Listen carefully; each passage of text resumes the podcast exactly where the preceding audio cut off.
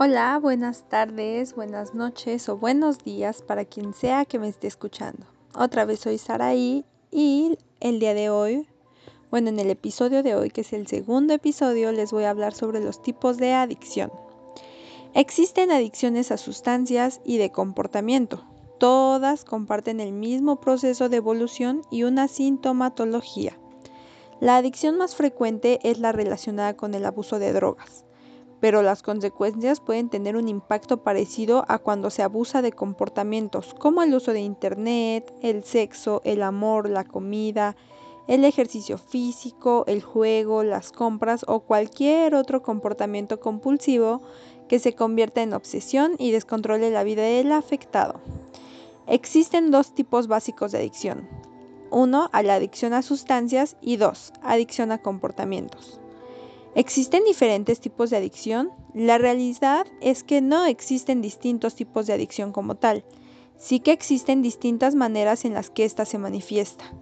Mientras que una persona puede ser adicta al alcohol, otra puede ser adicta a drogas de uso ilegal o legal, y otra adicto a juego o a otro tipo de comportamiento. La, la dinámica es siempre la misma, una relación de consumo o de comportamiento que altera el estado de ánimo.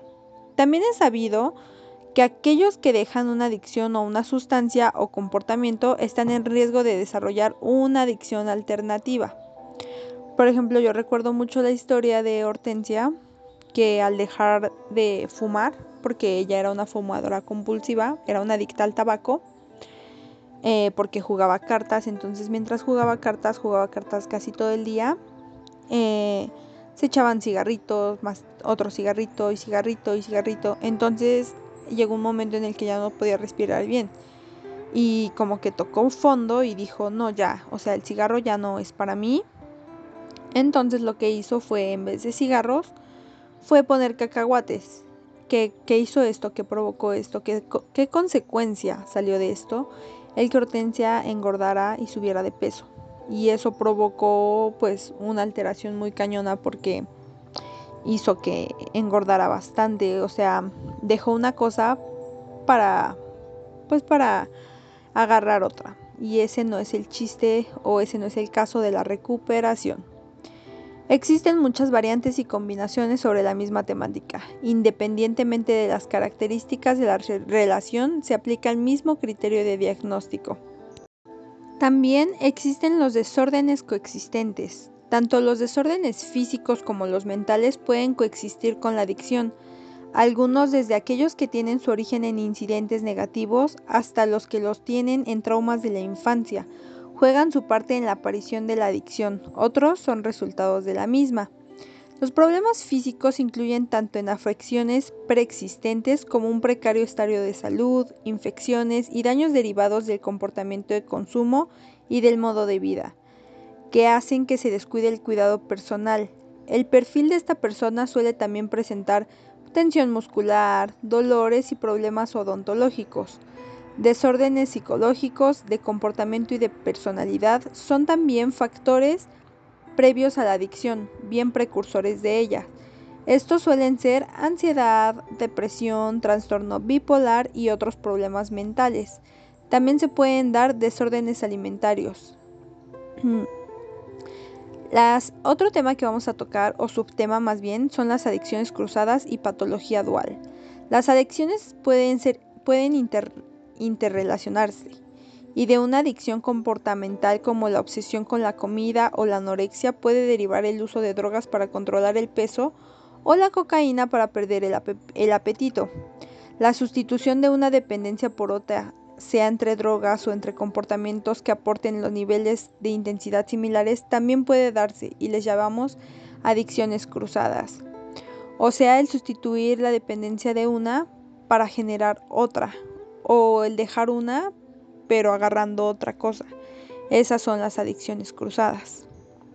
La enfermedad de la adicción puede coexistir con un trastorno psiquiátrico y por lo tanto tener una patología dual que requiera un seguimiento psiquiátrico individualizado. La adicción a sustancias se genera tanto en relación a drogas de, adquisición legal como de adquisición ilegal tales como el alcoholismo. El alcoholismo es una enfermedad crónica, progresiva y en muchos casos mortal, producida por el consumo incontrolado de bebidas alcohólicas, que interfieren en la salud física, mental, social y o familiar, así como en las responsabilidades laborales. La cocaína. La cocaína es, una droga del grupo de sustancias psicoactivas, es decir, que produce efectos estimulantes directos sobre el tema nervioso central, principalmente sobre el cerebro. La tolerancia a la cocaína se desarrolla rápidamente, por lo que su potencial adictivo es altamente elevado. El hachís o la marihuana. El cannabis es una de las drogas de carácter ilegal con más índice de consumo. Su uso está muy extendido en la población de adolescentes y jóvenes debido a que se percibe erróneamente como una droga blanda, entre comillas. El 19.5% de la población de entre 15 y 65 años lo ha probado en alguna ocasión, un porcentaje que sube a casi uno de cada tres si nos centramos en la banda de 15 a 29 años. Las, benzodiazepinas, la dependencia o adicción a las benzodiazepinas es una condición en la cual una persona es dependiente de un medicamento benzodiazepínico o dependencia puede ser tanto psicológica como física o una combinación de ambas. La heroína. La heroína y otros opiáceos son drogas sedativas que deprimen el sistema nervioso, ralentizan el funcionamiento del organismo y combaten el dolor físico y emocional. De forma general, los opiáceos bloquean los mensajes de dolor, creando una falsa sensación de calma e incrementando las sensaciones de placer en el, cerebro. El efecto más usual de la heroína es el sentimiento de relajación, calidez y desapego, junto a la disminución de la ansiedad. El tabaco.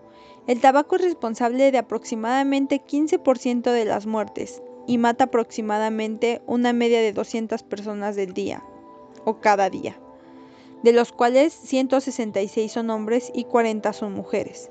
El tabaquismo ha sido vinculado a numerosas enfermedades. El mayor porcentaje de fumadores se encuentra entre los 25 y 39 años, que es el 40%, seguidos de los que tienen 40 y 59 años, que es el 30%, 39%.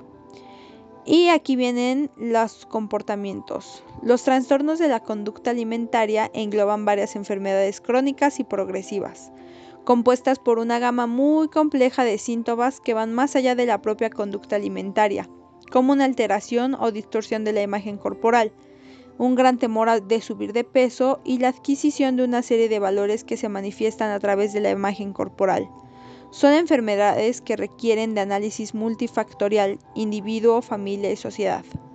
Las adicciones comportamentales se tratan igual que las adicciones a sustancias, los comportamientos que facilitan el despertar de la adicción son juegos, sexo, nuevas tecnologías como lo son el Internet, el móvil, redes sociales o videojuegos, compras, trabajos y codependencia. El juego, por ejemplo, una persona puede ser adicta a jugar cartas, a jugar bingo, a jugar muchísimas cosas diariamente e incluso llegar a apostar el sexo. Hay personas que son adictas al sexo y no lo pueden controlar.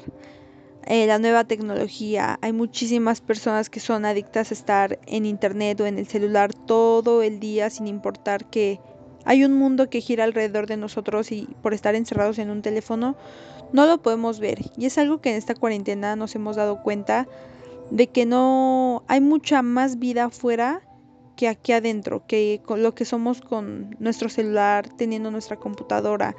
Hay mucha gente a la que tenemos que abrazar y esas personas no se dan cuenta de eso. ¿Por qué? Porque están encerradas en su celular, en el internet, en redes sociales, viendo qué publicó quién o cosas así.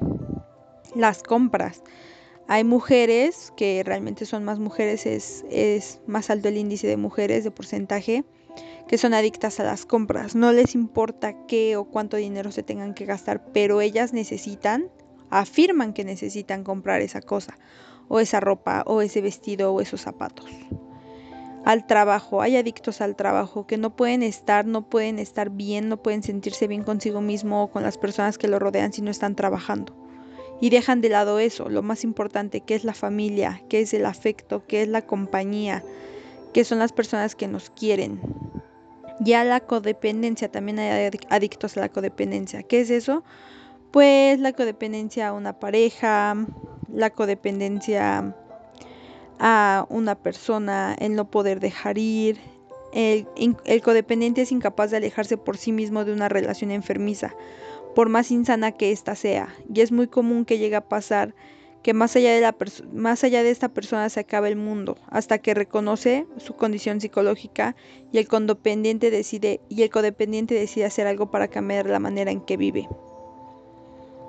Mm, aquí eh, sí hay, sí hay este, sí hay recuperación, pero esto parte muchísimo de la que las personas quieran de que quieran salir adelante y muchas veces tristemente eh, tienen que tocar fondo para que para que puedan puedan salir adelante. Em, la recuperación es posible. Aquellos que han estado a punto de quedar destruidos por la adicción han sido capaces de encontrar un camino hacia nueva vida. Eh, se entiende y se comprueba que los pacientes y familiares a quienes acompañan tanto en tratamiento familiar como después, que el proceso es degenerativo y destructivo. Se puede parar y el adicto y su entorno familiar pueden iniciar lo que llamamos su proceso de recuperación, que facilita al adicto a dejar de consumir, poder vivir sin sus drogas de elección, que pueden ser, como ya lo había mencionado, sustancias de sustancias o de comportamientos, y la mejora significativa y sostenida de los afectados en todas las áreas de su vida. Entonces, eh, a lo que vamos, o a la conclusión que, a la que yo quiero llegar en este punto, es que cualquier tipo de adicción es mala. Todo debemos consumirlo con exceso. Y si es una droga, pues yo pienso, en mi punto de vista, que es mejor no consumirla porque no sabemos en qué momento nos pueda gustar o queramos más o por simple hecho de divertirnos o de querer encajar en un grupo social, eh, lo hagamos. Entonces mi punto de vista es que nos cuidemos, nos cuidamos a nosotros mismos y nos tengamos tanto amor propio que no necesitemos de ninguna cosa, de ninguna sustancia o de ningún comportamiento para sentirnos bien con nosotros mismos. Y más en esta cuarentena que realmente nos tiene encerrados, el aprender a estar solos, el aprender a estar con uno mismo y el aprender a aceptarnos y ver qué podemos hacer, qué más allá, qué hay más afuera de nuestra vida, afuera de nuestra casa y aprender a valorar eso, aprender a valorar la compañía con los amigos, aprender a valorar la compañía de nuestros maestros, aprender a valorar em, el conocimiento que los maestros nos transmiten a través de sus clases, a través de sus regaños, a través de sus felicitaciones, aprender a valorar la escuela que tenemos, la vida que tenemos. Aprender a valorar realmente nuestra vida es lo más importante porque em, debido a dichas sustancias o a dichas adicciones nosotros no la valoramos como deberíamos y eso es el amor propio y yo pienso que eso es lo que deberíamos aprender esta cuarentena. Eh, amarnos, respetarnos tanto que no, no debamos y no queramos caer en el mundo de las adicciones. Y con esto me despido, espero que estén teniendo un fabuloso día, una fabulosa tarde, una fabulosa mañana y que reflexionen un poco sobre sus vidas y la vida de los que los rodean y que si en sus manos está ayudar, lo hagan.